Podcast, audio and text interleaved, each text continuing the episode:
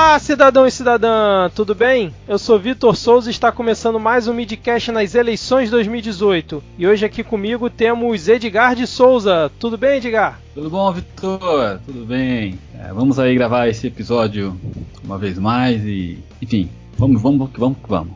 Maravilha. E só uma observação para os ouvintes que esse episódio de hoje ele não estava agendado, né? Tá, tá sendo gravado aqui de última hora, porque eu confesso que a gente não estava preparado aí para a entrevista do Fernando Haddad no Jornal Nacional, que a gente ficou sabendo em cima da hora quando já estava ali rolando mas como a gente fez a cobertura das demais entrevistas que rolaram no Jornal Nacional ali com o Geraldo Alckmin, Ciro Gomes, Marina Silva e o Jair Bolsonaro, que está lá no nosso site, no nosso feed, você pode aí baixar, escutar, dar play lá no SoundCloud. Então a gente resolveu fazer aqui a do Fernando Haddad também para meio que fechar esse ciclo, né? Então, para você que está chegando aqui, por acaso está meio desavisado, no dia 14 de setembro, vulgo hoje, quando a gente está gravando aqui, o Fernando Haddad, que agora é o candidato oficial do PT à presidência da República, foi entrevistado ali na bancada do Jornal Nacional, né? Aquela bancada que, como foi com os outros candidatos, foi naquele formato um pouco inquisitório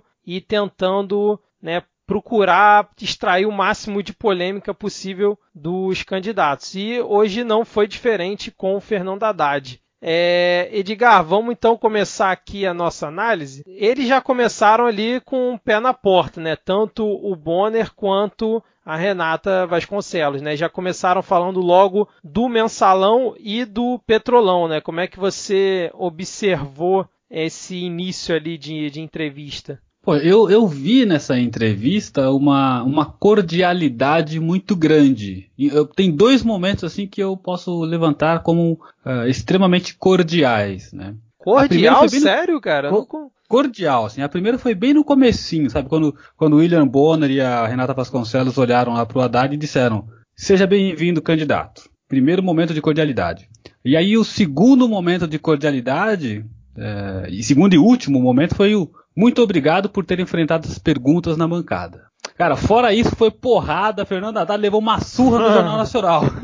Não, aí ah, teve, se for considerar cordialidade também, mais uma vez estouraram o tempo, né? Depois de terem estourado na primeira vez com o Ciro Gomes, porque esse formato era para fazer a entrevista em 25 minutos. Aí o primeiro foi o Ciro Gomes, eles já estouraram o tempo e foi com 27. Aí replicaram 27 minutos para os outros candidatos. Aí hoje, já sabendo que eram 27 minutos, o Bonner falou no início, ele no final ali, não sei se ele ficou meio desconcertado, já tô até dando spoiler, né, do que o Fernando Haddad falou ali no finalzinho, aí ele foi querer se explicar quando viu a entrevista estava com quase 29 minutos, cara. Agora, agora você imagina os outros quatro candidatos pedindo, não, eu tenho mais um minuto aí, é, eu quero um minuto de volta. Provavelmente vai pedir, é, provavelmente vai pedir para falar, sei lá, mais um minuto e meio lá no Jornal Nacional de qualquer coisa livre, porque foi o que aconteceu. Sendo que assim, aí que tá, né? Desses um minuto e meio, dois minutos e meio que foi a mais, um minuto foi o Haddad fazendo as considerações finais, mas sei lá, foi quase um minuto do Bonner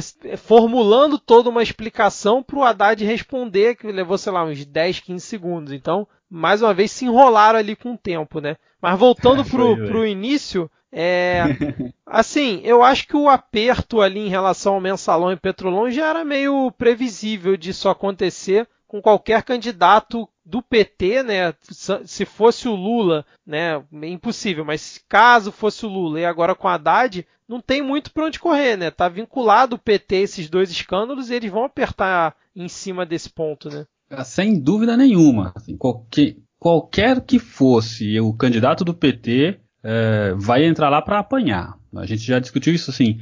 É, pro bom e pro mal, né? O candidato do PT vai herdar lá alguns votos, não acho que vai conseguir herdar muitos votos, mas vai conseguir herdar alguns votos do PT. É, vai perder mas, alguns. Então, mas na pesquisa mal, de hoje ele já está empatado tá, com o Ciro em segundo, né? Com 13%. Tá em segundo, já está em segundo. Cara, eu começo a ver o apocalipse. É aquele cenário que a gente já debateu outras vezes, né? Que seria o pior cenário Bolsonaro pior cenário. versus um candidato do PT no segundo turno, né? Porque vai ser a polarização da galera pró-Bolsonaro e a galera contra Bolsonaro, né? É isso aí. E as chances do PT ganhar numa, numa situação assim, elas ficam, ficam alavancadas, né? Porque pô, concorrer contra o Bolsonaro é sacanagem. Mas então... a do Bolsonaro também, tanto que na simulação do segundo turno da pesquisa, o, Bolso... o único cenário que o Bolsonaro tá na frente é apertado, mas tá na frente é com Haddad. É empate técnico, né? Acho que deu 38 37, então isso é, é um empate técnico. Isso. É... Não, não, com Haddad acho que é 41 a 39, se eu não estou enganado. É, em cima da margem, né? É, exatamente. Poxa, que, que mistério.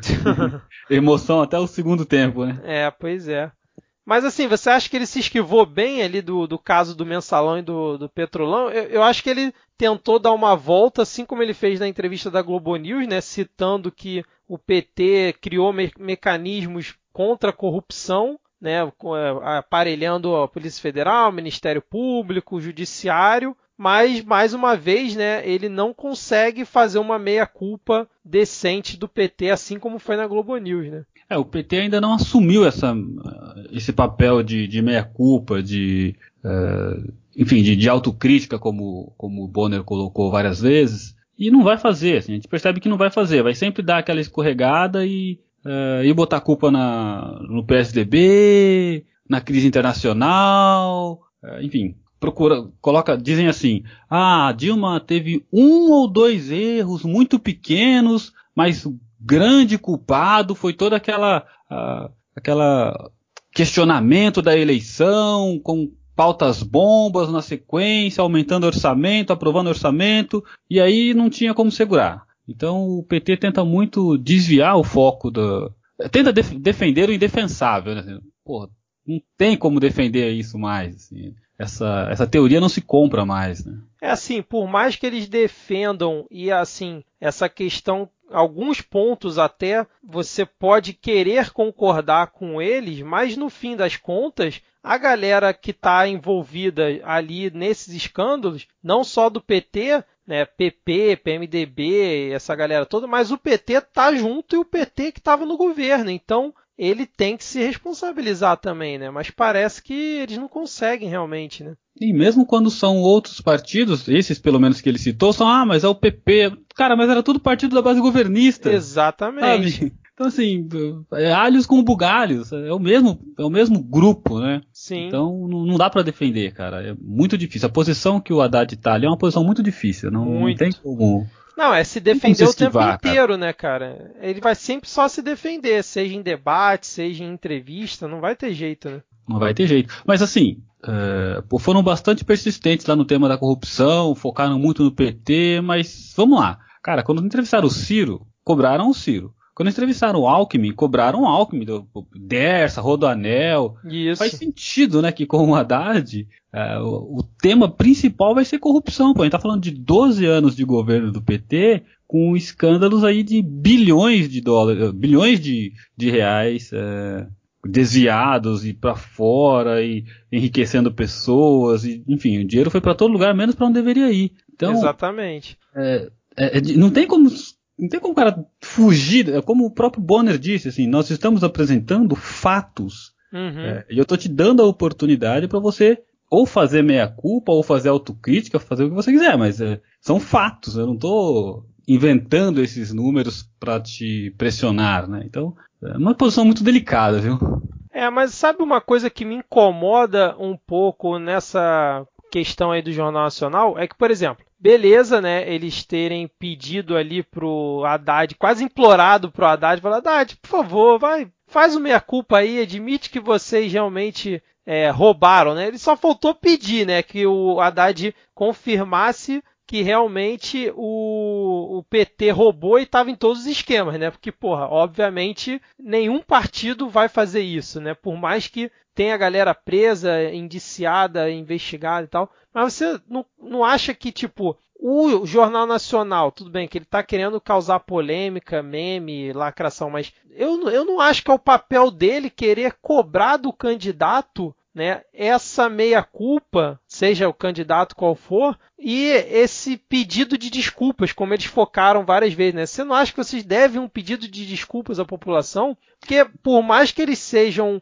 a Globo, né, e sejam a mídia e tal, estão ali na, na ponta do, do lance, eles não, tão, não são representantes do povo para pedir que o partido A ou B peça desculpas para a população. Isso eu achei um pouco, sei lá, cara, pesado esse, esse jeito que eles abordaram, né? É, o que você falou do eventualmente a mídia tentar a lacração, né? Imagina a manchete que, que poderia estar na, nos jornais da Globo amanhã, assim, é, candidato do PT pede desculpas. Isso. Sabe? pelos atos de corrupção. Pelos atos. É, claro, eles estão tentando uma manchete. Acho que insistentemente e, e eventualmente acima ou além até do que, do que deveria, de como deveria ser feito com muita, sabe, muito incisivo, não precisava. Talvez, acho que tem que apertar, sem dúvida nenhuma, mas uh, embora ele esteja representando o PT, ele não é o PT. E, e é muito ruim esse tipo de, de, abordagem, porque, ah, pô, a gente falou ontem, né,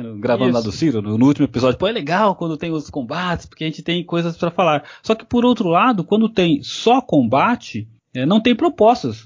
Não, não houve abertura em momento algum para que ele apresentasse nenhuma proposta. É, exatamente. Não, não deram nem sequer a oportunidade para ele, porque a pergunta sempre foi: tá, mas e a corrupção? E a corrupção? O que você garante que não vai ter corrupção no outro governo? Por que, que você perdeu outra eleição? Será que é porque você fez um mau governo? Como que o próximo governo não vai. Sabe? Uhum. Ninguém parou e perguntou para ele, cara, mas o que você vai fazer? É, já sabemos o que você fez, o passado, o que você fez na Prefeitura de São Paulo, o que você fez enquanto no Ministério da Educação e o que, que o PT fez como organização, a gente sabe. E acho que era importante até relembrar. Não acho que foi. É, não acho que é totalmente perdido que a mídia recupere essas informações e esfregue na nossa cara todo tempo o quanto. É, o, quão, o quão mal nós escolhemos os nossos representantes lá no passado. Não fazendo meia culpa nós, os eleitores, mas de certa forma nós quem os colocamos lá. É, mas assim, faz a menção, relembra, esfrega na nossa cara, mas nos dê a oportunidade de virar a página demonstrando o candidato e as suas propostas. O que a gente tem visto, não só com mais intensamente com o Haddad hoje, mas a gente já viu isso também com alguns outros candidatos, assim, eu quero, eu, jornalista, eu quero ter uma frase de impacto, eu quero ter a manchete de amanhã, eu não quero, estou pouco importando se você, candidato, vai conseguir apresentar suas propostas. Por um lado, como já dissemos, é, não é palanque, eu, não, eu jornal, né, não estou convidando os candidatos para virem aqui fazer palanque. Sim, eu quero entrevistá-los e apertá-los. Tem isso também, exatamente. Mas a utilidade pública do jornal, principalmente a Globo, que é a TV mais vista, a TV aberta, está no milhões de lares, é muito interessante que ela também dê oportunidade para que os candidatos apresentem suas propostas, porque pera lá, horário político ninguém assiste, né? É, Agora, já que é. tá lá no Jornal Nacional, cara, tá todo mundo assistindo. Ah, 70% da, da população talvez estivesse assistindo. É um número expressivo, que desce dos 28 minutos ali, vai 5 minutos pro cara falar de propostas. Fala aí, qual é a sua proposta para elege três temas, quatro mais importantes e deixa, o, deixa o cara falar. É. Falta Não, um pouco e, disso, e, né? no, e no início, quando ela faz a apresentação de como vai ser a entrevista, ela fala que eles vão debater polêmicas, vão debater questões que interessam ao público e vão é, analisar algumas propostas, né? Ponderar algumas propostas, que realmente nessa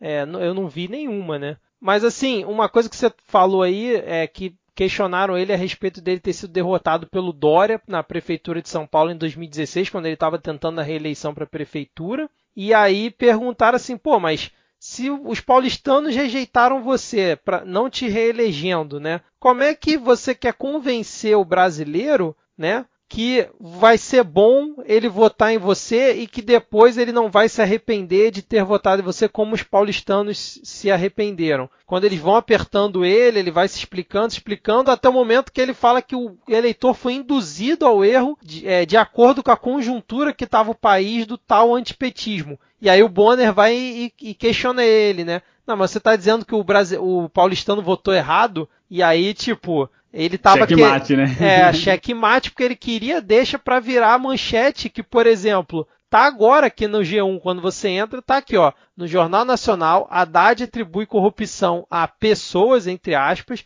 e não ao PT e diz que não se reelegeu porque eleitor foi entre aspas induzido ao erro. Então assim, ele se defendeu no início bem, estava realmente assim, num assunto que é meio indefensável, né? Que você perdeu uma eleição. Como é que você vai defender uma eleição perdida?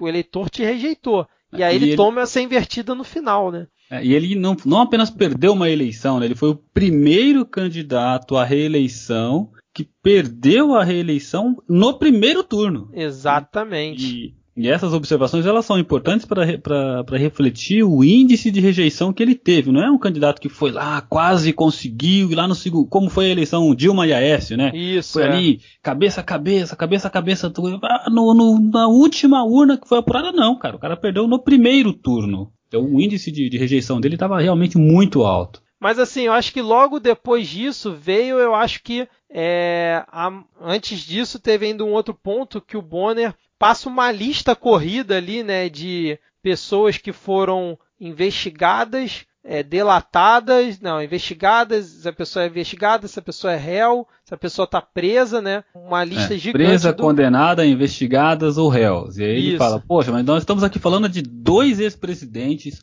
11 ex-ministros, quatro ex-presidentes do partido e três tesoureiros. E esse ponto ele surgiu no momento que o, o, o Haddad tentava uh, defender o indefensável, como a gente já falou, né, mas ele tentava se esquivar dizendo que não foi o PT quem errou, foram algumas pessoas do PT quem errou. E aí o Bonner fala, não, pera lá, o Ministério Público entende diferente. E por que, que o Ministério Público entende diferente? Entende que de fato quem errou foi o partido como um todo, entende uh, essa corrupção como organizada, né, como, como, como uma quadrilha mesmo. E aí ele diz esses números. Pô, estamos falando aqui de dois ex-presidentes, 11 ministros, quatro ex-presidentes do partido e três tesoureiros. Então, de acordo com o MP, né, é uma situação sistêmica, organizada. E aí ele, o Bonner vira pro, pro Haddad e pergunta, como que você se contrapõe a essa evidência, né? Uhum. E, ele, ele dá aquela. Oh, o financiamento de campanha permite que o, algumas pessoas tentem ajudar o partido de forma irregular. Uh, enfim, cara. Ele dá aquelas, aquelas respostas que não convencem, né? É, ele, ele fez de tudo para se esquivar de dar alguma resposta concreta, tentou sair pela tangente o máximo possível, como ele também já tinha feito em relação ao tema mensalão e petrolão, né? Anterior, porque assim, depois eles voltaram nesse ponto. Só que eu acho que ele foi, foi no estilo Bolsonaro, que eu tinha falado antes, nesse momento, quando ele ataca a Globo, né? Ele fala, mas Bonner, inclusive a Globo, ela também é investigada em algumas situações. Aí o Bonner, na hora, interrompe ele, né? E fala assim, não, não, mas não é o que a gente está querendo dizer aqui e tal. Aí ele vai, faz uma nova explicação para pressionar mais. E aí o Haddad volta e fala de novo. Não, mas a, a Globo também é investigada. Né? Então você não pode já sair culpando porque está só sendo investigado, sendo que dos nomes que você deu aí, vários inclusive já foram é, inocentados. Né? O, o, o, processo já foi arquivado, o inquérito já foi arquivado. Né? Eu acho que ele, ele. Aí eu não sei se é uma estratégia do PT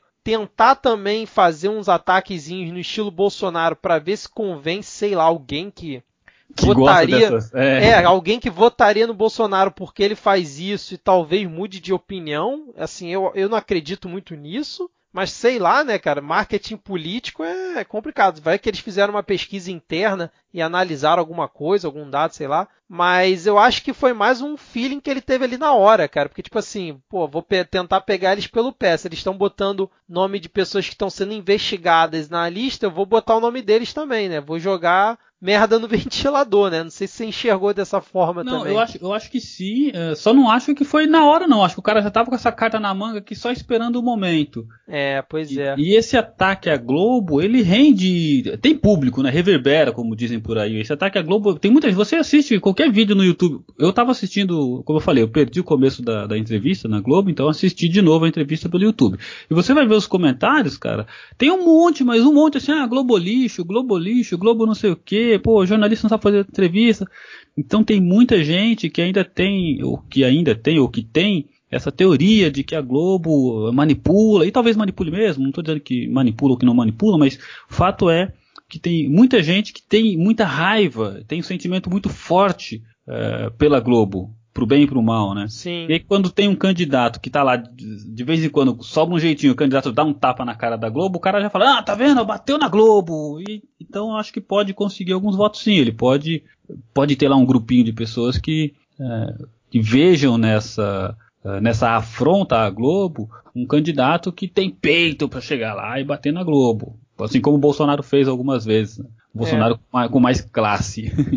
E aí, seguindo na entrevista, acho que a gente entra no, no, ponto que eu achei o ponto alto da entrevista, que foi quando o Haddad usou de muleta a declaração que saiu hoje do, do Tasso Gereissati né? no Estadão. Hoje não, desculpa, ontem, do Tasso Gereissati no. Quando eu digo ontem, é 13 de setembro de 2018, né? Do é. Tasso Gereissati, que é ex-presidente do PSDB, que ele deu para o Estadão que assim, eu acho que o Alckmin ele tá tomando fogo amigo de todo mundo nessa eleição, né, cara? Porque essa, essa porra dessa, dessa declaração dele não ajuda em nada, né? Primeiro não, foi e atrapalha, né? E atrapalha, afunda o PSDB. É, primeiro foi o Temer é, mandando aqueles videozinhos de youtuber lá pro, pro Alckmin, agora o Tasso Gereissati manda uma dessa, né, cara? Então eu vou só ler aqui qual foi a, a declaração do Tasso Gereissati, só para poder contextualizar no que, que o Haddad usou de muleta uma boa parte da entrevista, né? Para justificar o ponto dele de que toda a estabilidade política com Cunha na presidência da Câmara, PSDB questionando a eleição de 2014, ajudou para o governo Dilma ir mal, né? O, Estadão perguntou para ele assim, para o Tasso Gereissati, como o senhor avalia a trajetória recente do PSDB?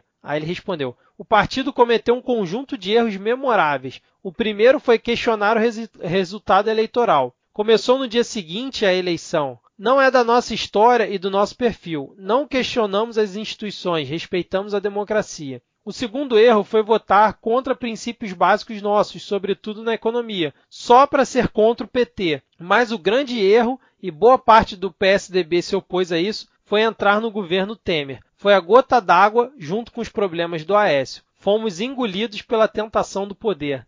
Cara, assim, eu não tenho nem palavras para essa declaração do Tarso Gereissati. Para mim, o PSDB tinha que chegar pro Alckmin. Alckmin, vem cá, vamos tirar Pede a nossa... Pra sair, né? Pede faz... pra sair, faz bota a viola no saco e, e, vamos embora. O saiu, então faz como fez o Collor lá em Alagoas, cara, e pede pra sair porque não vai dar pra você não. Exatamente. Como é que você viu isso, cara? Essa muleta que o Fernando Haddad, que pra mim ele usou muito bem durante a entrevista, porque realmente reforça o ponto que o PT bate desde o impeachment da Dilma, né? Não, e mais do que isso, é, pa parece, nossa, numa leitura, não pensei nisso agora aqui, tá? Parece que algumas pessoas do PSDB, vamos citar aqui especificamente o Gereissati, né, já começa a vislumbrar aí a, a, não possibilidade de chegar até o segundo turno. Olha uhum. a teoria da conspiração agora, olha onde eu fui, hein? Imagina um cenário aquele que a gente considera o pior, né, Haddad e Bolsonaro no final. No segundo turno, na final, né? No segundo turno. e, e, pô, Haddad e Bolsonaro no final significa PSDB de fora. É, teve uma declaração do Fernando Henrique há algum tempo atrás que ele sinalizou a. Acho que as melhores palavras para colocar isso.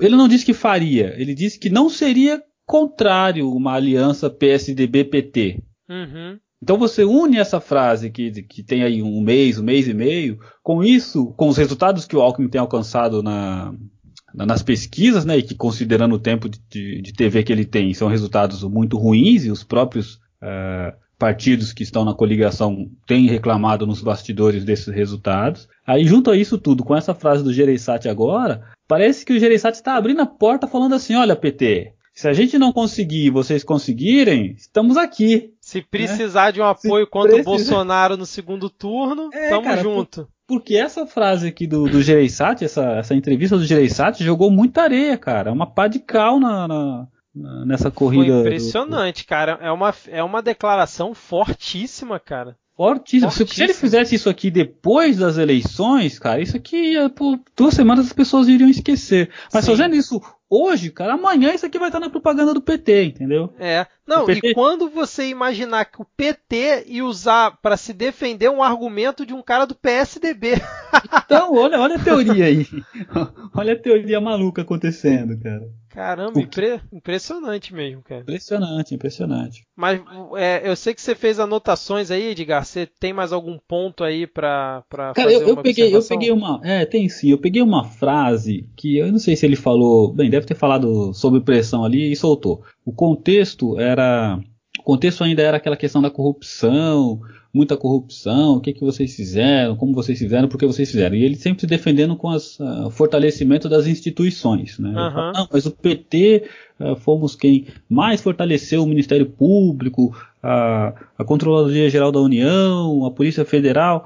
E aí, em determinado momento, e depois os nossos, os nossos queridos 10 ouvintes, ouvintes podem consultar lá no vídeo do, da entrevista, tem um momento que ele pega e fala assim, ele é Haddad, tá? Ele fala assim, a administração pública melhorou muito, tanto a administração pública direta quanto a indireta. E aí ele fala: as estatais consideram que ficaram mais desguarnecidas. Aí, olha a observação que vem na sequência. Mas o fortalecimento das instituições desbarateou uma quadrilha que foi posta na cadeia, inclusive os empresários, que infelizmente já saíram.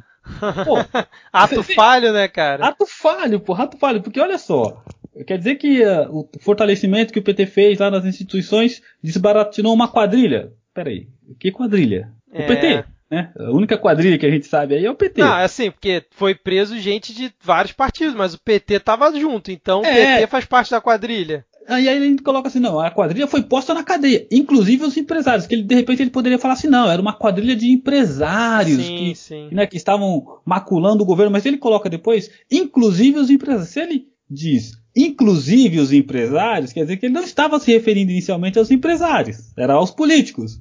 É então, verdade, é verdade. Pô, eu não tinha prestado atenção nesse detalhe. É, então ele.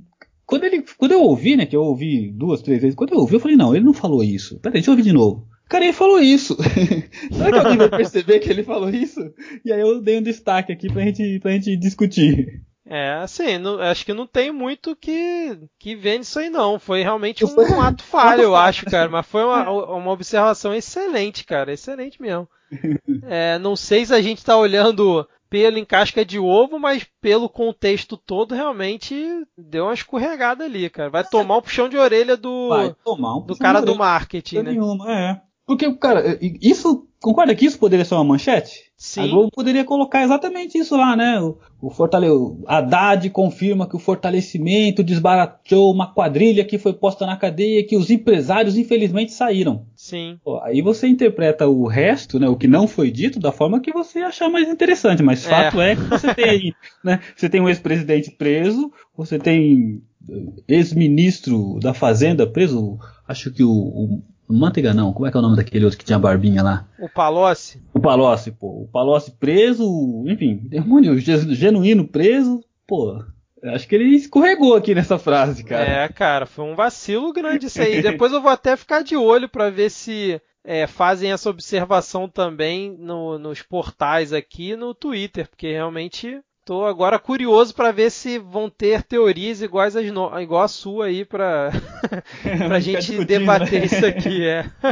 é muito bom. É, um outro ponto aqui foi em relação a a gestão dele em São Paulo, que assim, pela primeira vez eu não vi isso com os outros candidatos, apesar que também, né, o Bolsonaro nunca foi do executivo, o Alckmin, o Alckmin foi, é, do governo de São Paulo, Marina não foi, e o Ciro foi de Ceará, mas tem muito tempo. Só que o, o Bonner, ele puxa uma lista ali, cara, das promessas do Haddad, que eu nunca tinha visto fazerem isso numa entrevista, eu acho até bom, tá? Eu, eu gosto disso mas eu nunca tinha visto, assim, pelo menos não recentemente, numa entrevista desse nível, que ele puxou assim, Haddad, você prometeu tantas coisas, fez tanto, prometeu tanto, fez tanto, prometeu tanto, fez tanto, deu uma lista corrida, cara, e ele deixou o Haddad na parede, né? Eu acho que, eu acho que ele não estava esperando esse ataque nessa forma, cara, de você botar os números ali na mesa que para quem está assistindo, para o eleitor médio, fica muito fácil entender, né? Porra lá, realmente, o Haddad prometeu 500 escolas, só entregou 100. Ó que filha da mãe, né, cara? Então, eu acho até que que talvez ele não estivesse esperando. Pode ter, quando bateu, ele deve ter pensado, né, com todo o respeito, ele deve ter pensado assim, que filho da puta, né?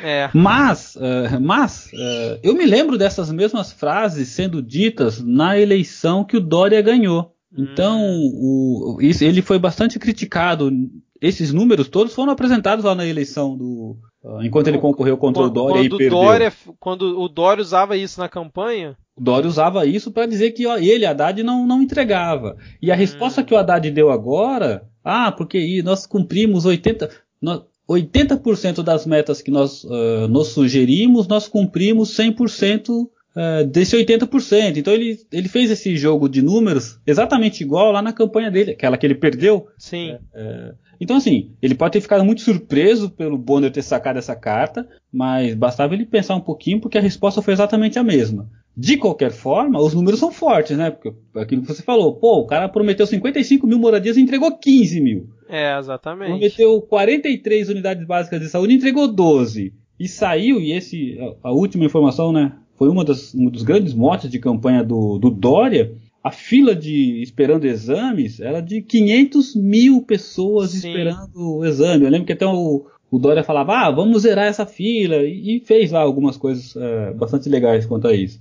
Então, esses números todos eles foram bastante discutidos na eleição passada para municipal. Uhum. E, e, o Haddad já tinha a resposta. Até que ele deu a, né, ele deu a resposta muito rápida. Deu, a resposta padrão, né? Deu a resposta padrão para esse questionamento. Não convenceu, porque é mais. É, é tanto é que ele perdeu assim. a eleição, né? Se ele tivesse tanto convencido, ele perdeu, né? né? pessoal. Exatamente, exatamente. Se bem que ele atribuiu nessa conversa de hoje, ele atribuiu a, a sua derrota, não só a esses números, né? ele atribuiu a sua derrota à crise e aquela briga institucional que já estava acontecendo no governo, enfim. O Sim. PT já estava com uma popularidade muito baixa, já tinha uma rejeição ao PT muito alta. E aí é, já, já, tinha rolado o impeachment, né? Já tinha rolado o impeachment. Então, de acordo com ele, ele foi é, o efeito colateral da, do que estava acontecendo lá no alto escalão, né? Colocando ele aqui como médio escalão, então ele uhum. foi o efeito colateral do que estava acontecendo lá no alto escalão uh, do PT. É, me irrita um pouco porque não, é, é, sempre problema vindo de, de fora, né? Nunca é problema seu também, né, cara? É, é fácil colocar a culpa nos outros, né? Pois assim, é, cara. Assim, é você, total, né? Você atribuir também ao fator externo, beleza, né? Ok, mas você também não admitir que você realmente errou em alguns pontos e talvez a população tenha visto de uma forma diferente. Porque assim, vamos lá, né? Por mais que tenha todo esse clima, se ele tivesse sido um puta prefeito, tivesse entregado em todas as áreas, como todos prometem, né? Dificilmente ele não teria sido eleito só por ser do PT, né? Porque a pessoa que está ali convivendo no dia a dia, já que elegeram ele uma vez, por que não dar mais um voto de confiança, né? Pelo menos é a visão é que eu tenho, né? É isso. E principalmente se tivesse, como você mesmo colocou, principalmente se estivesse fazendo um bom governo, né? É, Sim. A, a, população, via de regra, sente, talvez não com tanta velocidade, mas consegue sentir é, o ânimo geral da coisa, né? Pô, nós estamos bem, ó, tá vendo? Tal coisa está funcionando, tem menos reclamação lá com o posto de saúde, a gente consegue perceber isso. É claro que a gente percebe isso, o, o termômetro da população não é, né, não é tão, tão rápido. Mas percebe-se, pô, a gente tá falando de quatro anos de governo. Em quatro anos de governo dá para perceber se o governo foi bom ou foi ruim. Exatamente, exatamente. Mas você viu mais algum ponto aí que você quer destacar? É, sem, sem contar a briga do William Bonner com. que lá pro finalzinho o Bonner parece que ah, deu uma. É. Porra... E aí foi legal, né? É, isso aconteceu, já chegando nesse ponto, porque eu acho que não tem nenhum outro, não. Depois que falou da, das promessas e da, daquilo que ele não cumpriu, uh, o próximo ponto já foi esse. E como que esse ponto surgiu? A Renata Vasconcelos, uh, trazendo luz de novo ao governo Dilma, disse: Olha, o governo Dilma deixou mais de 11 milhões de desempregados. E aí virou para ele, de forma muito simples, e disse: Por que devemos acreditar que com você vai ser melhor? Né? E aí ele, ele dá lá uma. Enfim, ah, é nesse momento que ele assume lá o, o Gereissati, tá vendo? O cara falou ontem que a culpa é dele, que eles boicotaram, blá blá. E teve um momento que ele também se exalta, ele Haddad, e ele fala, mas quando a recessão começa? Quando a recessão começa? Pô, e aí nessa hora foi nitidamente o William Bonner deu uma. ficou puto. português, claro, ele ficou puto. E aí teve uma hora que ele fala, ele, William Bonner, fala, candidato, você fez uma pergunta e eu vou te responder. e, porra, e aí fala, traz toda a capivara lá do histórico da, do, do, governo Dilma desde a, desde a última eleição de 2014. É, fez toda uma análise política, parecia um cientista político da Globo News ali, o William Bonner. Pois é, né, pois é. Realmente falou... o, William, o Bonner perdeu meio a paciência ali naquela hora, cara, verdade. Oh, juro pra você que essa, nessa hora eu já tava. Eu já tava. Já tinha chegado em casa, já tinha pegado do metade, do meio pro fim, e eu já tinha ido lá pro quarto. E nessa hora minha esposa falou assim: Eu acho que o Bonner vai dar um tapa nele. ele ficou muito exaltado, ele ficou muito puto, cara. É, né, nessa hora aí realmente o é aquela velha história da falta de fazer, assim, não faz uma meia culpa, né, cara? Então, é, quem tá querendo ser incisivo ali nos números e principalmente falar com a população de uma forma geral acaba ficando meio puto mesmo. Eu acho que é muito ruim quando você, assim, quando você tem uma convicção e mesmo sendo verdadeira, né? Você sabe que aquilo é verdade.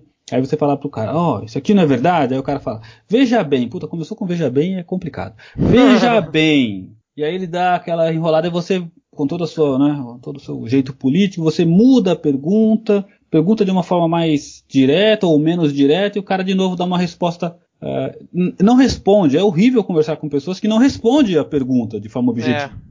Mas por outro lado, eu lembro de uma outra entrevista é, que a jornalista era Miriam Leitão e se não me engano o entrevistado era o Henrique Meirelles, mas já tem algum tempo. E ele, ela fez lá uma pergunta, o Meirelles respondeu, ele ainda Meirelles ainda estava como como ministro da Fazenda. E aí a Miriam pegou e falou assim: "Mas você não respondeu a minha pergunta". E eu lembro desse, desse ponto porque eu gostei muito da resposta do Meirelles, que o Meirelles respondeu naquela ocasião, eu respondi a sua pergunta com todos os, os uh, dados que eu tinha disponíveis nesse momento, que eu tenho disponível no momento. Então, às vezes a gente persegue, agora voltando aqui para nossa para o Bonner, né? Eu acho que às vezes a gente persegue a resposta a resposta pela resposta. Eu sei que a resposta uh, é 2. Quanto é 1 um mais 1? Um? Eu sei que a resposta é 2. Eu quero que a pessoa uh, verbalize o número 2. Porque eu sei que essa é a resposta. Isso, é. Só que a pessoa, ela tem, ela tem outros motivos e outras uh, aspirações para te dizer dois de uma forma diferente. A pessoa pode claro. responder assim, não, veja bem. Claro. Né? E aí te diz que, na verdade, o que nós estamos aqui falando é de 10 dividido por 5. Pô, e aí você fica, não, mas eu quero que você diga 2, porque aqui eu preciso desse número para colocar lá na manchete amanhã. O candidato falou. E, meu, ele não vai falar, ele tá claro. treinado, né? Ele foi treinado pelo Lula, pô. Ele vai falar que é do amigo dele. não, e parecia que ele queria que o Haddad falasse assim: não, o PT quebrou o país, o PT é um partido corrupto. Pronto. É, é. Parecia que ele queria que o Haddad falasse isso, né? E, porra. Tá, mas não vai acontecer nunca. Nenhum político vai falar isso, né, cara? Exceto o Gereissati. Exceto o Gereissati, é. Caraca, Gereissati, Gereissati. Que bala de prata na campanha do Alckmin, cara. Sério mesmo. O Alckmin é. já era. Assim, já era. Alckmin vai, vai ser muito difícil para ele conseguir recuperar. Eu espero pro, do, dos males o menor, eu espero que com isso o Ciro vá para a final. Eu vivo falando final, cara, para o segundo turno. Né? Eu espero que com isso o Ciro vá para o segundo turno com o, com o Bolsonaro, porque eu não voto no Bolsonaro, e com isso, né, vou votar no, no Ciro. Nesse cenário, Ciro e Bolsonaro no segundo turno, eu votaria no, no Ciro. Uh, e aí a grande dúvida é isso o tema que a gente está discutindo hoje. Assim, será que o Haddad é, com essa entrevista, não foi nem uma entrevista, né? Com essa surra que ele levou hoje, embora tenha dado lá uma ou outra resposta boa. E com aquele vídeo que ele, que esse vídeo de campanha que está viralizando aí no YouTube, acho que a gente até circulou no nosso grupo. É, será que ele vai conseguir votos suficientes para ir para o segundo turno? Que aí teria um cenário bastante é, ímpar né, nessas eleições. Né? São essas as reflexões que a gente tem que ter agora. É, exatamente. É, vamos fechando então por aqui. Você quer falar mais alguma coisa? A gente pode fechar com a, a análise do Kiko lá no nosso grupo, que ele não pôde participar aqui hoje, mas ele mandou um breve comentário, né? Vamos fechar com a análise do Kiko, muito boa. o Kiko lá no nosso grupo mandou assim, ó que a gente chamou ele para participar também, né, para gravar aqui hoje com a gente. Ele mandou assim, ó: "Fala lá que o nosso comentarista especial está fora por motivos de gastrite mas ele disse que a entrevista foi nojenta e que passou mal com a cara de pau, no caso do Haddad, e de que o PSDB vai pagar muito caro pela frase do Tasso Gereissati. Graças a Deus, aliás. Fecha aspas. Foi a análise aqui do Kiko. foi, foi, muito boa a análise do Kiko, cara. Kiko Eu acho que ele não gostou muito da entrevista. não, a gente tentou ainda falar para ele, meu, você tem que falar isso lá, porque é, o que ele o que ele estava argumentando é, cara, eu não consigo assistir essa entrevista, a entrevista é muito ruim. Né? Uhum. Ruim de todos os lados, assim, o repórter está fazendo, está sendo muito duro, de uma forma muito grosseira. Por outro lado, quem está respondendo também está fugindo da verdade. Então tá, tá muito ruim. E a gente falou, meu, você tem que participar, cara, porque muita gente pode ter sentido esse mesmo nojo dessa entrevista que você, e essas pessoas precisam ser representadas, né? Exatamente. Mas é isso aí. Beleza, vamos fechando aqui, Edgar, mais uma análise aqui nossa nas eleições de 2018. Espero que o pessoal não comece a cansar da nossa voz aqui, cara. não, não, os nossos queridos 10 ouvintes são fiéis. Então vamos fechando por aqui. Em breve a gente volta. Vamos tentar voltar no fazer um episódio sobre o debate que vai ter semana que vem do Poder 360, ali junto com o YouTube e algum outro meio de comunicação que agora não estou lembrado, vou ser sincero, mas assim não está garantido ainda, mas vamos fazer o possível. E episódio regular do Midcast também vamos tentar semana que vem é, gravar um episódio novo. Quanto por enquanto, vamos ficando por aqui. Se você curtiu o episódio, manda lá um e-mail pra gente no podcastmedia.gmail.com ou manda uma mensagem pra gente lá no Twitter ou no Twitter ou no Instagram, que é o arroba podcastmid, ou sei lá, dá um jeito aí, pode falar comigo lá no arroba erro500, lá no Twitter também, pode falar com o Edgar, que é o perfil arroba Edgar de Souza, não é isso, Edgar? É isso aí, é isso aí. Estamos lá abertos a qualquer tipo de comentário e vamos fechar aqui, vamos dar tchau para os ouvintes e até a próxima. Tchau, tchau! Até a próxima, tchau, tchau!